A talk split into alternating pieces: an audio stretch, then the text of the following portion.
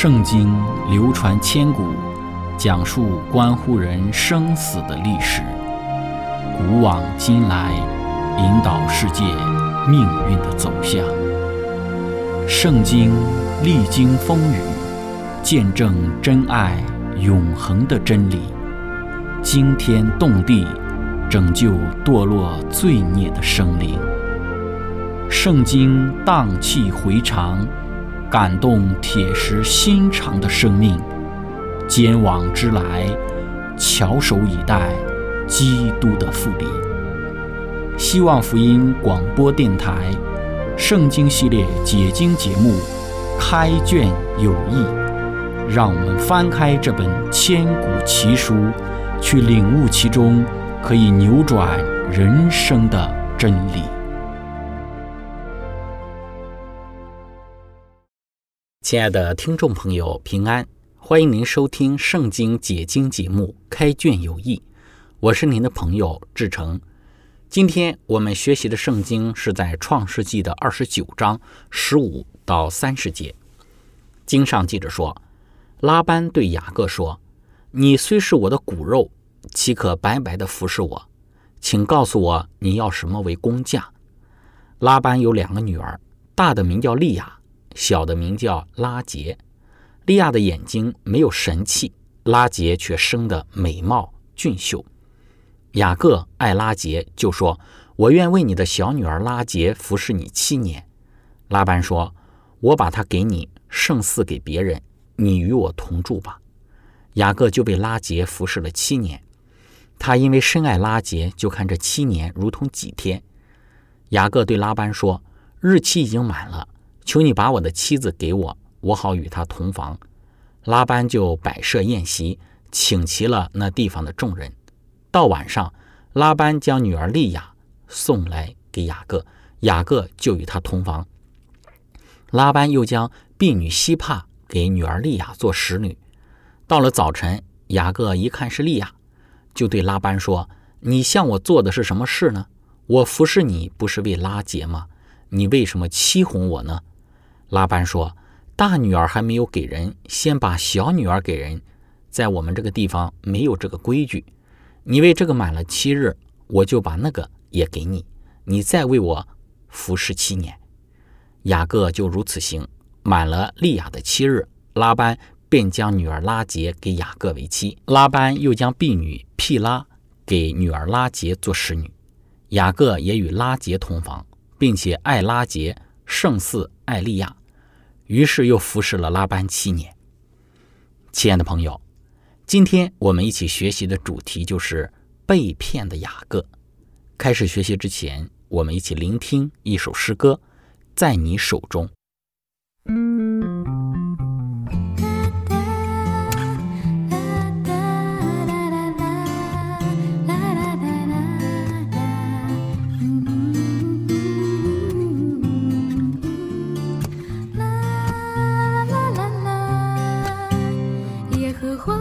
神，你是我的神，我的好处不在你以外。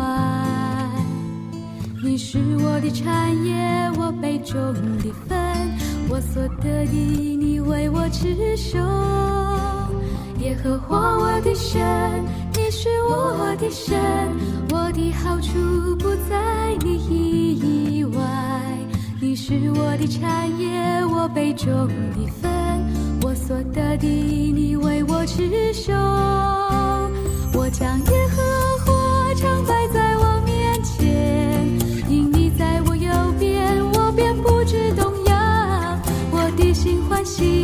我的灵快乐，我的肉身也要安然居住。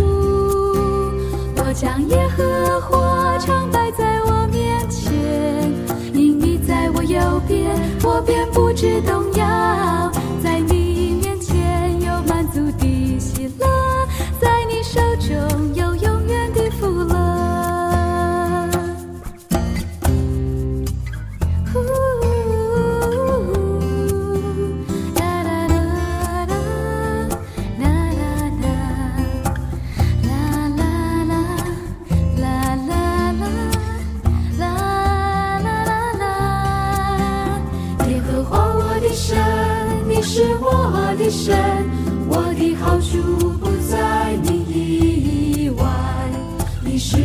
产业，我杯中的分，我所得的，你为我持守。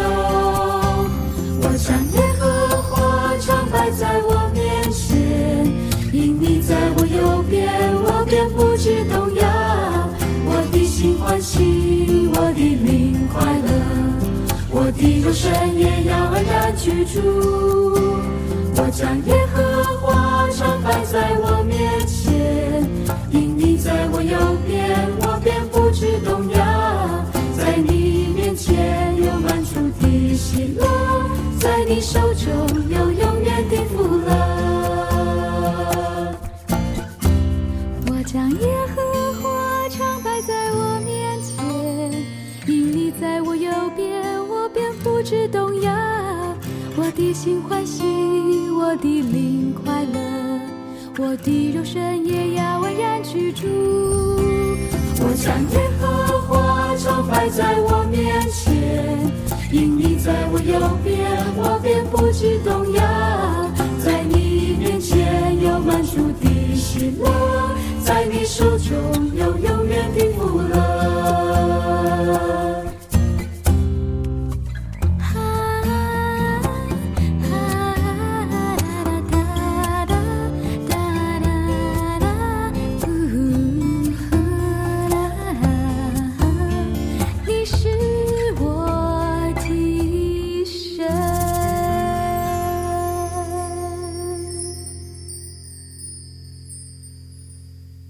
亲爱的朋友，上次我们讲到身无分文的雅各，在上帝的恩典和眷顾之下，被自己的舅舅拉班所接纳，成为在拉班家里服侍的人。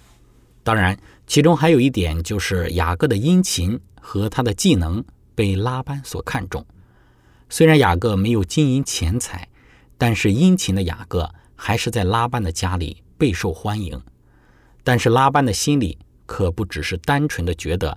雅各他是一个有用之人，在《先祖与先知》这本书中说道，雅各说明了他与拉结的亲戚关系之后，就被接到拉班的家里。虽然雅各没有带财物和仆人，但是过了几周之后，他就显出他的殷勤和技能来。于是拉班就劝他住下，并安排雅各为他服侍七年，然后将拉结给他为妻。在圣经注释里面说道，在他舅舅的家里做了一个月的客之后，拉班意识到雅各是一个有价值的帮手，因为在此期间，他似乎表现出自己是对家主有用的。出于一种明显贪婪的性情，拉班想利用雅各的技能和勤劳为自己谋福利，但是唯恐雅各觉察到他的动机。拉班谨慎地用公义和仁慈作为幌子来掩盖自己的私心。为了预防他外甥所可能提出的一切要求，他提出要像对待普通仆人那样支付给他工价。然后我们看到雅各提出要娶拉班的小女儿拉杰为妻。雅各爱拉杰，就说：“我愿为你的小女儿拉杰服侍你七年。”雅各深深地爱着拉杰。于是立即与他的舅舅达成协议。雅各的提议，一方面是基于他无力支付通常的聘礼，另一方面基于他知道家中的情况，使得他不得不延长他在拉班家中的居住。拉班的赞成只能用贪心来解释，这种贪心在后来的日子里显得越来越明显，因为雅各深深地爱着拉杰，于是立即与他的舅舅达成协议。雅各的提议，一方面是基于他无力支付通常的聘礼，另一方面基于他知道家中的情况，使得他不得不延长他在拉班家中的居住。拉班的赞成只能用贪心来解释，这种贪心在后来的日子里显得越来越明显。亲爱的朋友，我们看到就是这样的一个过程，雅各最终留在了贪婪的拉班家里，并且为拉结的缘故，雅各。一口就应承了要为拉班服侍七年的时间，用七年的服侍所得的工价来作为聘娶拉杰的聘金。但是贪婪的拉班怎会如此顺遂的来成就雅各他的想法和计划？在《先祖先知》这本书里头继续说道：从前的风俗，新郎要在订婚的时候，根据他的经济能力，给岳父一笔的聘金，或者是相等价值的物品，这是作为婚后生活的保障。做父亲的不放心把女儿的幸福托付给一个没有为家庭经济做适当准备的人。如果对方不是一个勤俭的人，既不能经营事业，又未能置有羊群地产，就可能是个无用之人；但是又有无力筹措聘金的人，就另有一种试验他们的办法。他们可以为所爱之女子的父亲做工，至于工作时期的长短，则根据所要聘金的多少而定。如果求婚者忠于工作，并在各方面显着合格，他就可以娶那女子为妻，而且按照平常的习惯。父亲所收到的这一笔的聘金，要在结婚之时给他女儿作为嫁妆。雅各为拉班服侍七年，他因为深爱拉结，就看这七年如同几天。雅各不仅是借着情愿为他而服侍七年，表达他对于拉杰的深爱，而且更主要的是借着他甘愿为其贪婪的舅舅打工而表现出来的。在拉杰成为其新娘之前所必须经过的诸多日子当中，他都因他对她的爱而使那些日子变为快乐的日子。摩西用来表达雅各爱情之深的词汇，低声说出了纯洁的喜爱和亲切的热爱。但是自私贪婪的拉班为要保留这一位重要的帮手，竟行使一个残忍的骗局，用利亚来代替拉杰。亲爱的朋友，我们就看到圣经说，雅各对拉班说：“日期已经满了，求你把你的妻子给我，我好与她同房。”雅各觉得他在七年结束之后，有必要提醒拉班的事实，是对拉班的一个有趣的评论。那么，一场宏大的婚宴，按照通常的习俗被预备，这一场婚宴可能持续了一周之久。圣经说，到了早晨，雅各一看是利亚。就对拉班说：“你向我做的是什么事呢？我服侍你不是为拉结吗？你为什么欺哄我呢？”第二天清晨，欺骗过自己父亲的雅各醒来，发现他自己成了欺骗的受害者。无情的公义为他的两面派行为付上了双份的报偿。拉班以一个假想的当地的习俗的要求作为借口，替自己辩护。如果这真的是哈兰当地的习俗的话，正如在其他的某些古代地区一样，那么他理应在雅各提出要为拉结而做工的时候就告诉他。但是雅各在伯特利向上帝所许的愿，以及他对于拉结的爱慕，使他留在了拉班的身旁，而没有像他所可能做的那样声明离婚。拉班对雅各的欺骗，很可能是由于新郎的盖的盖头的习俗，以及他是在夜间被带到新郎旁边的习俗而导致的。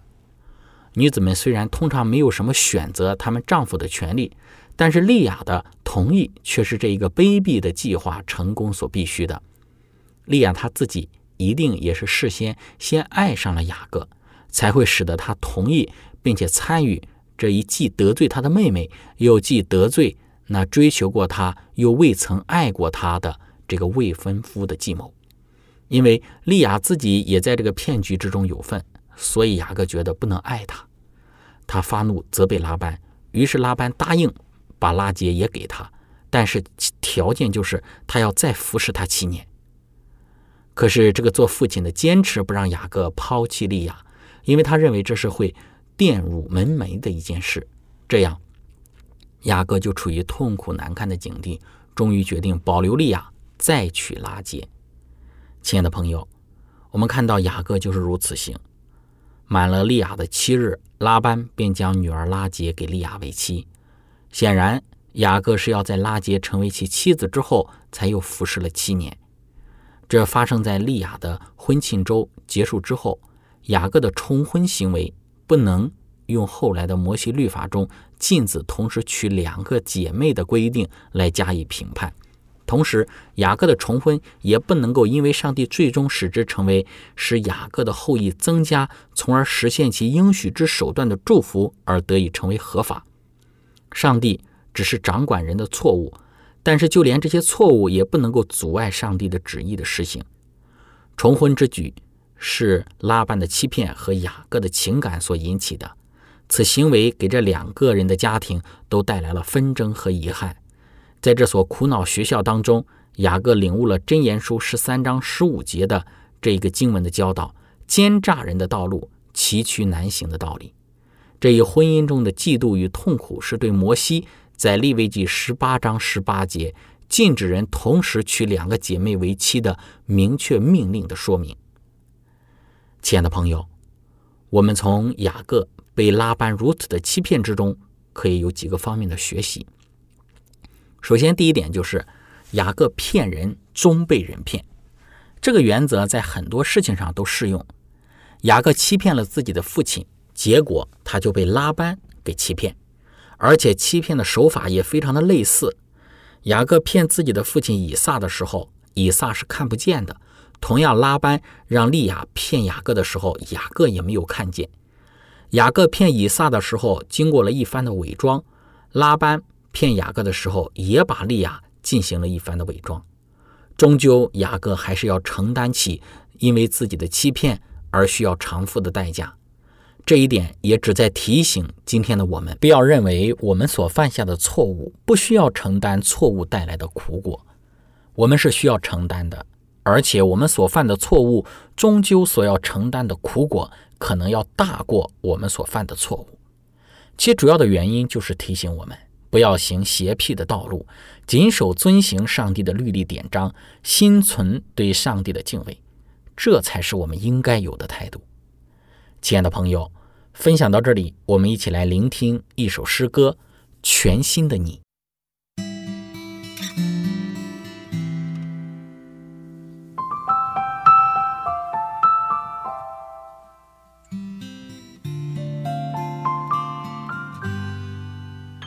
你说阴天代表你的心情，雨天更是你对生命的反应。你说每天生活一样平静，对于未来没有一点信心。亲爱朋友，你是否曾经曾经观看满天的星星？期待有人能够了解你心，能够爱你，使你力量更新。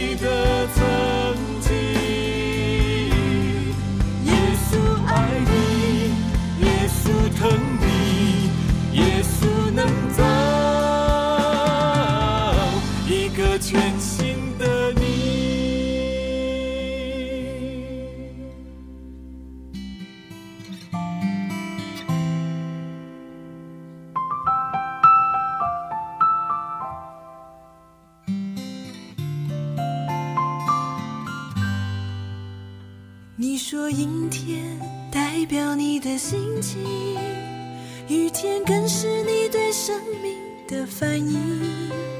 你说每天生活一样平静，对于未来没有一点信心。亲爱朋友，你是否曾经曾经观看满天的星星？期待有人能够了解你心，能够爱你，使你力量更新。耶稣能够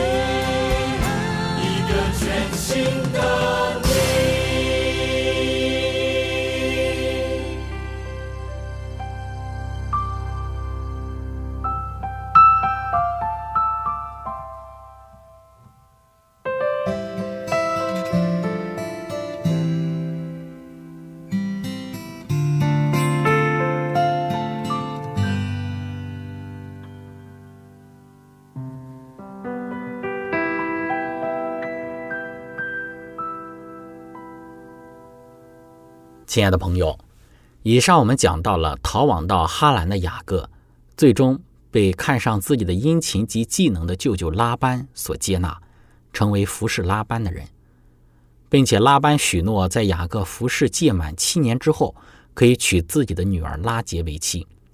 但是谁知道，结婚当夜，拉班本着贪婪之心，将雅各给欺骗了。说好的将大女儿给雅各，结果新婚之夜后，雅各竟然发现新娘不是拉杰，而是利亚。这使得雅各非常的愤怒，质问拉班为何如此的惶恐自己，为何言而无信。事实上，我们在批判拉班的贪婪之时，更多的是要我们来看的是雅各在整个被拉班欺骗的行为之中，其所显示的。第一个教训就是，雅各被人骗，终究是因为他的骗人，显示了上帝的公义。圣经说到，诗篇十八篇二十六节：清洁的人，你以清洁待他；乖僻的人，你以弯曲待他。上帝对待一些行错走差的人，总有一些的方法，让人能够重回正路。看起来好像上帝缺乏怜悯。但上帝所使用的方式方法，却是能够使人一生不再走错、走差的一个爱的表达。亲爱的朋友，我们从雅各的骗人终被人骗的这一个点上学习到的第二个教训，就是孤苦的人生之中，上帝的恩典依旧相伴。对于雅各而言，在拉班的家里不是一个舒适的环境，因着拉班这一等贪婪的心理。雅各的人生充满了许多的艰难，但是在这些艰难的环境之中，上帝的恩典却没有断绝。虽然雅各被拉班所欺骗，而且被拉班骗得非常的凄惨，但是上帝却是雅各随时的安慰。上帝的恩典却时刻伴随着雅各。之后我们会谈到，雅各总共服侍了拉班二十年的时间，在这二十年的时间里，上帝赐福给雅各，保守他手中所经营和劳作的。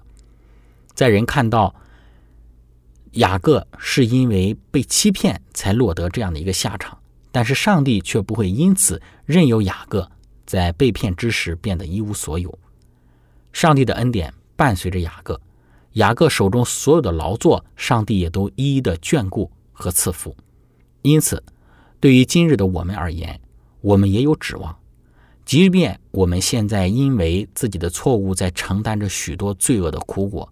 但是我们要相信，在这其中，上帝的恩典是不会断绝的，上帝的恩典会持续相伴，上帝绝对不会把我们丢在黑暗之中，任由我们自生自灭，也不会将我们撇弃在恶劣的环境里，对我们不闻不问。虽然我们不好，但是上帝仍旧靠近伤心的人，仍旧愿意亲近被罪欺压的人。我们不必觉得罪恶给我们带来了许多的苦果，会让我们难以承担。